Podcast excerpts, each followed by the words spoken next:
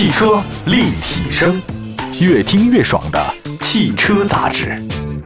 欢迎各位收听，这里是汽车立体声。大家好，我是董斌。今天在节目当中啊，特地请到的嘉宾非常的厉害。呃，江湖呢，人称他几乎没有车你没开过是吧？这个过奖了，过奖。真的假的？嗯，搜狐汽车的评测主编祖奇祖老师，祖老师你好。哎，听众朋友大家好，主持人好，我是祖奇。哎，祖老师你知道吗？就是我听到传闻你的外号很多，但反而我把你那个祖奇的名字给忘记了。大家都管叫主席是不是？对对，为 为什么管叫主席？呃，从幼儿园就有人这么叫，真的。对，哦，因为这个音比较相似嘛。姓祖，祖冲之的祖。对对对对对。奇呢是王字旁，一个奇遇的奇，对吧？祖奇，祖奇老师是作为搜狐汽车评测主编，那每年能记得要开多少车？详细评测的车至少得有五十到一百款，那么在参加活动啊，都算在一起，将近二百款吧。一年。对。你们详细评测和普通的那种评测的话，有什么区别吗？呃，详细评测会根据每个车特点进行这个逐一的项目进行测试哦，啊，比如说加速制动啊、绕桩啊，或者空间体验呀，哇哦，那都有测量数据。明白，嗯，那普通的呢，就随便开一开。普通的就是呃，大部分来说是参加企业的试驾活动哦。嗯，呃，在你看来哈，这车辆的好坏差别很大吗？嗯，其实。呃，车辆的外观设计和内饰的做工用料，还有设计方面，这些东西呢，嗯，呃，跟它的设计师水平，还有每个人的审美，以及它车的价位，嗯，呃，这种这种设计来说呢，嗯，它都有所不同的。那这个审美对于每个人来说，他喜欢的东西都会不一样，千差万别嘛。对对对对。那至于开起来怎么样，对这个东西就靠我们长期经验的积累。嗯，我们车开的多了，就知道什么驾驶。感受是自己喜欢的，什么驾驶感受是自己非常不喜欢的。那有了这两集之后，那我们对于车的评判，嗯，就会有自己心里的一个标准。嗯，哎，你开过最好的，你认为各方面都特别好，当然价格也比较贵，各方面那种极品的车有什么有没有有印象吗？嗯，我个人。呃，当然开过超跑也有啊，比如说艾万特豆 LP 七百杠四啊这种车也有，呃，还是在上赛去开。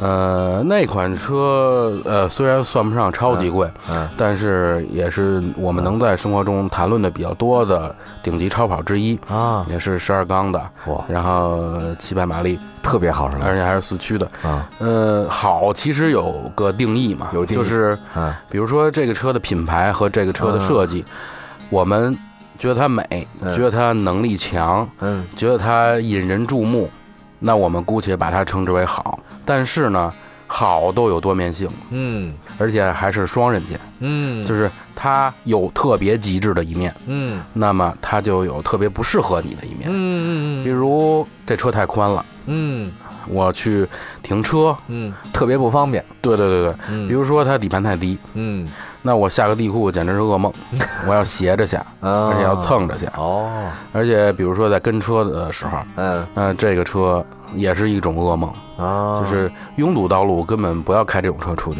一个是它可能油温会过热，另外一个就是它开起来。实在是太不舒适了，明白。这样，今天啊，特地请到咱们这个主席，我可以这么说，我可以这么说吗？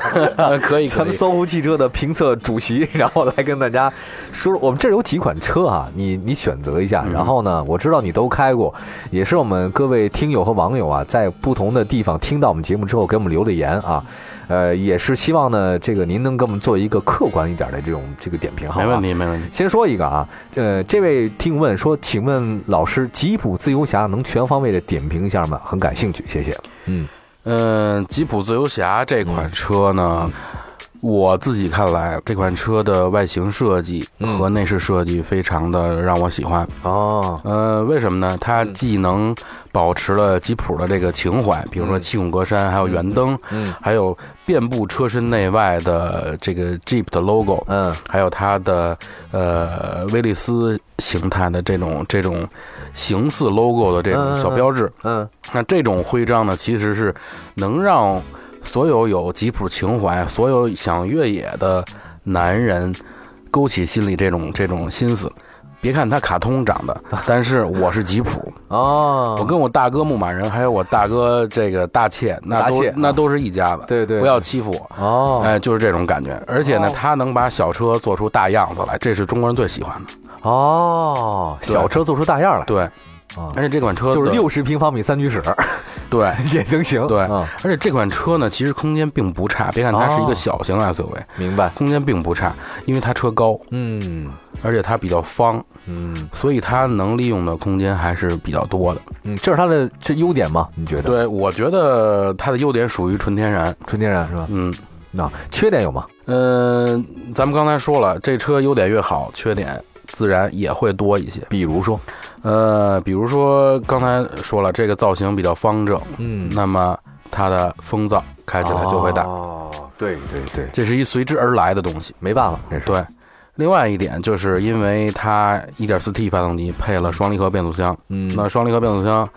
至今没有哪家能把它做得非常完美。那大众不是做的也还凑合吗？那刚经过那个七速干式双离合的风波嘛。啊，嗯，福特它并没有说它变速箱会有些故障，但是福特的双离合变速箱。也慢慢在减少使用，在它的一系列新产品上，它都抛弃了这双离合变速箱。为什么？因为我有朋友，比如开之前的老蒙迪欧，它的双离合变速箱故障非常多。哦，嗯，所以呢，对于双离合变速箱的车型，我个人还是持一些保留意见的。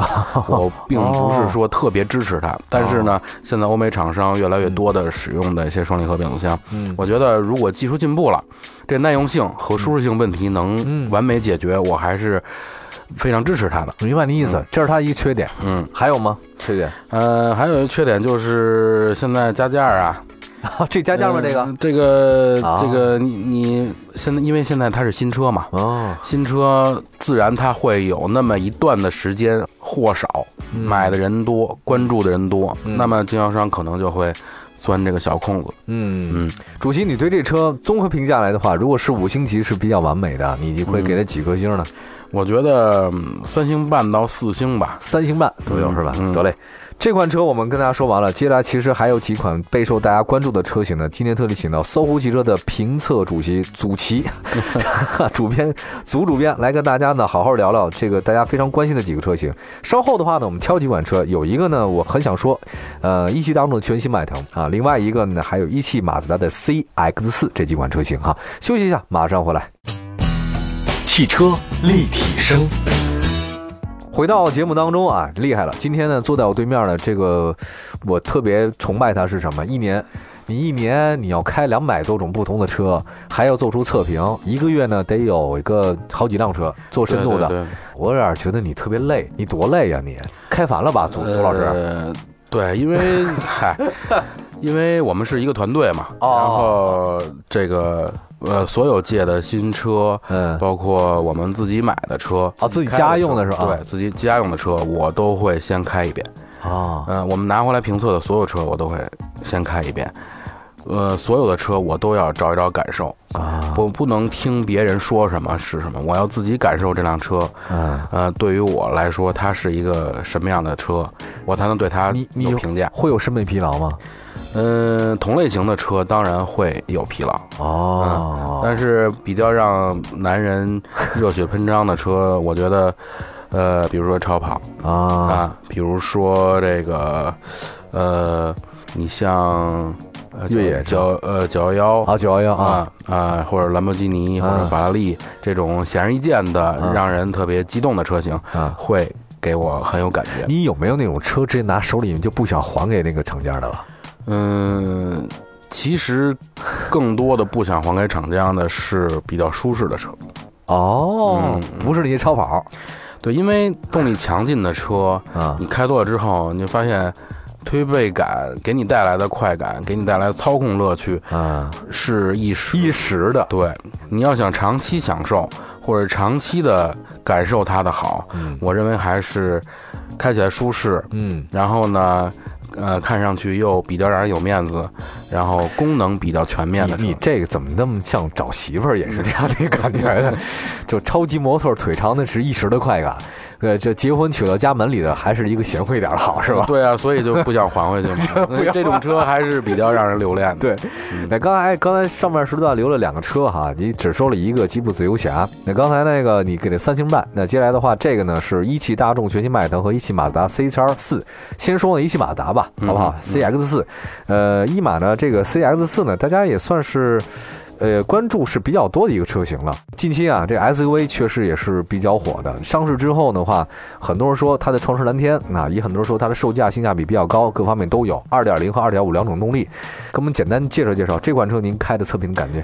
嗯嗯，这款车，我认为它更像轿车。哦，你如果说把它定义为完全的 SUV 的话，嗯，我觉得是营销理念。嗯，因为中国 SUV 这个中国的消费市场嘛，还在感受着 SUV 的红利。嗯，呃，一提 SUV，大家马上跟打了鸡血一样，哎呀，我要买。对。然而呢，我觉得其实我个人对 SUV 呃持保留意见。我保留意见。嗯，因为 SUV 除了通过性好，然后空间大，嗯。呃，更多的舒适，嗯，更多的操控感，SUV 可能相对于轿车来说有些欠妥，嗯，对，它会差一些，还是差，毕竟它的重心比较高，对，嗯，然后呢，CX 四这款车，我觉得它更像是一款由轿车衍生而来的跨界车型。啊，Cross 车型，对，哦，嗯，但是呢，毕竟在中国市场，Cross 车型这个概念。引入过，但是它的销量非常差。哦，所以呢，厂家主打一个 SUV 的理念。嗯，呃，这款车呢，其实开起来非常像轿车，就是呃，普通像马六、马三，我觉得跟马三更接近，更接近一些，更接近一些，因为它的呃操控感，嗯，方向的指向性。还有发动机的响应，嗯，以及变速箱的这种逻辑，嗯，还有换挡的速度，我觉得在马自达车系里面已经做得非常好了。哦，马自达有一个这个特点，就是它，呃，它的轿车产品，嗯，甚至一些比较新的 SUV 产品，它对于操控的这些。嗯呃，比如说动力总成啊、转向系统啊、底盘系统这些几大件来说，它都能把它做得非常好。明白？不能说极致吧，但是至少在民用车里，它让我的感受是一是一个非常好的，就是它有自己的长处，是对对对对对。哦，那至于这款车来讲，您觉得它其实还是像轿车的风格感觉，对吧？对，开起来非常像轿车。对，如果它的优点也说了，缺点也说了，如果这个您要给它打个星的话，您觉得？我觉得啊，如果是这一家子有好几口啊，我不是非常推荐这款车。实际上，这款车很多人都说空间小，实际上我们在测量的时候，它的内部空间和行李箱空间其实并不小。但为什么它显小？对啊，因为它矮。哦，它要做出这个溜背的造型来，这是不是有点你说的像那二零零八或者三零零八那种感觉？二零八二零零八这款车呢？它更窄，更窄。这款车呢会宽一些，哦，更大一点。对，会大一点，会大一点。哦，明白。它还不是小 SUV，它是紧凑型 SUV，紧凑级 SUV。对对对对对，明白了。只不过它的造型更更矮低矮一些，更古配造型一些。算轿跑吗？我觉得如果把底盘弄低的话，那就是轿跑，轿跑了是吧？好，明白。哎，你还没打星呢，嘿，刚才那个。嗯，我觉得四星吧，像我这种比较喜欢驾驶感受，然后又注重一些舒适性的人来说，我觉得。我我个人或者是两口子人开的话，我还是推荐它的，还是可以是吧？对对，马达 CS。好，优缺点之后呢，我们再来看这个一汽大众的全新迈腾，这个最近宣传的力度非常的大，对对对，各媒体呢都在报道，因为帕萨特 B 八呢这个全新上市啊。呃，我们说说这款车吧，因为，哎，我我身边有两种截然不同的观点。这个主席啊，有人说它这个是什么呢？说 B 八这横空出世也挽不回来大众的颓势。有人就说了，B 八非常的惊艳，一定会让很多消费者的话呢趋之若鹜。两方面的观点特别极端，这个说什么的都有。嗯，你怎么来看这事儿？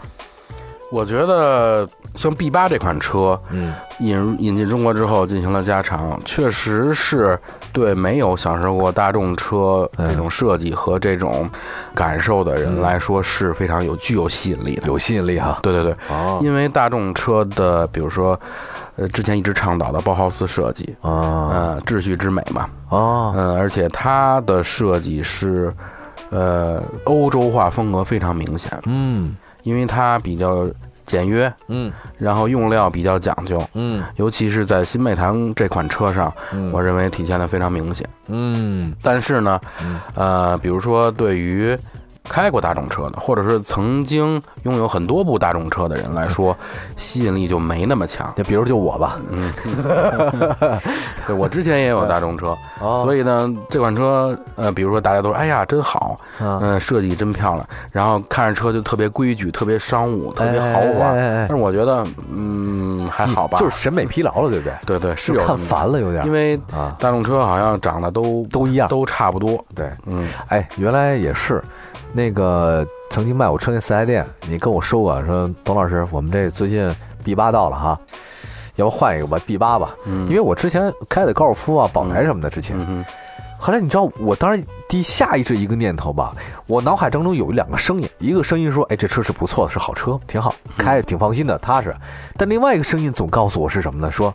烦不烦？你还开这个，就是这，你懂很矛盾一种心情，特别矛盾。但你要说有其他的那种能替换的这种车型的话呢，我好像也也没有那么感冒。比如凯美瑞啊，本田还好吧，天籁这个也也就这些，也没有说让我那么心动。对对对对，就是我有点矛盾。但是在这个同级别车里面当中啊，你要找它比它更出色的。好像也挺难，嗯，哎，我我这种矛盾的心情，您能否体会？我可以体会，是在我选 呃，就是将我自己的车换代的时候啊，我曾经矛盾过，我要不要选迈腾 B 八 L 啊？嗯，其实是这样，就是你给别人指导买车的时候，如果别人不太懂车，嗯，但是他对品牌有一些追求的话，嗯。给他选大众没问题，是一件没有错的事情。没错，就这意思。嗯，你没得推荐，大众绝对靠谱。对，对他也说不出什么东西来。他不会，比如说买车之后，他不会指责啊，你给我推坑里了。不会，对对对对啊。比如说你给他介绍买一个日本车，结果他车。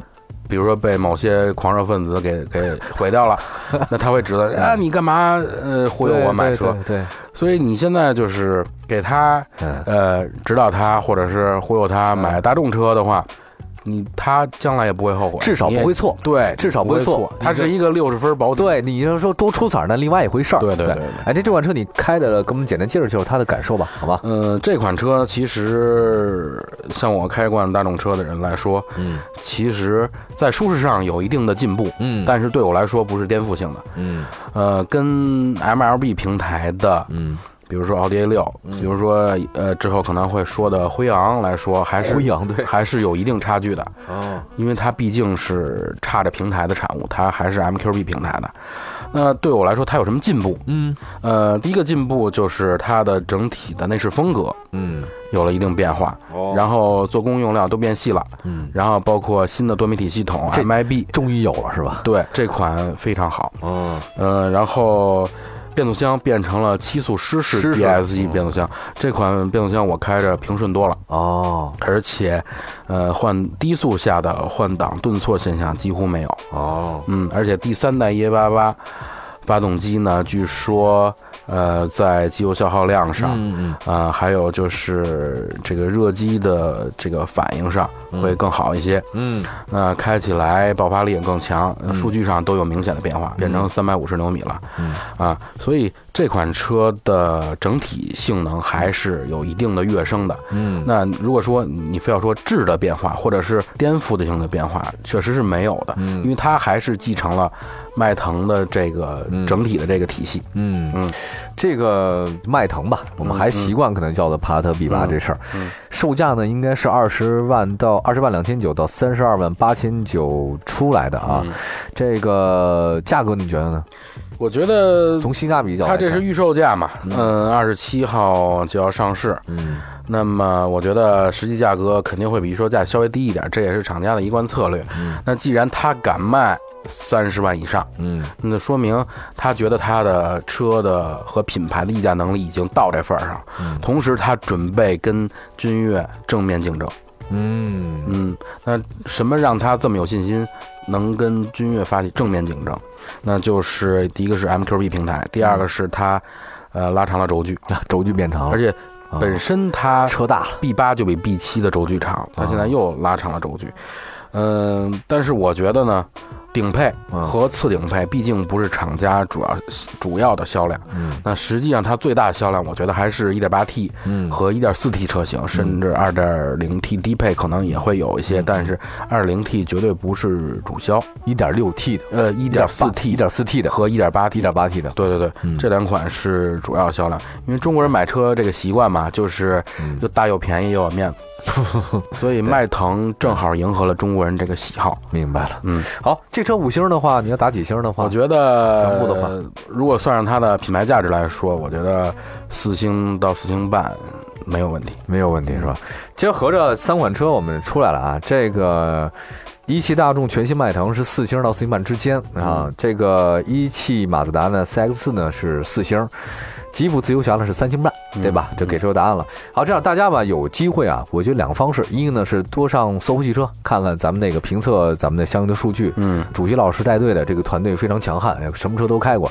第二个呢，也可以随时呢在微信平台当中给我们留言啊，呃，关注汽车立体声的官方微信和微博平台。你想知道什么样的车的具体的一些情况，很客观的。然后呢，我们也会请到左老师，还有包括他们团队的人员来到我们节目当中，对对对，给大家做一个相应的这种评测啊。嗯，当然，以上的只代表你个人观点，不只代表个人观，因为毕竟是你自己开的。对对对对。有人说我就喜欢那个吉普，那我有威利斯情怀，我五星，你十星都是管不住你。对，感受这方面都是因人而异，因人而异，每个人都有每个人不同的感受。对，有人觉得林志玲好看，有人觉得范冰冰好看，这很难说的，是吧？我觉得祖老师就。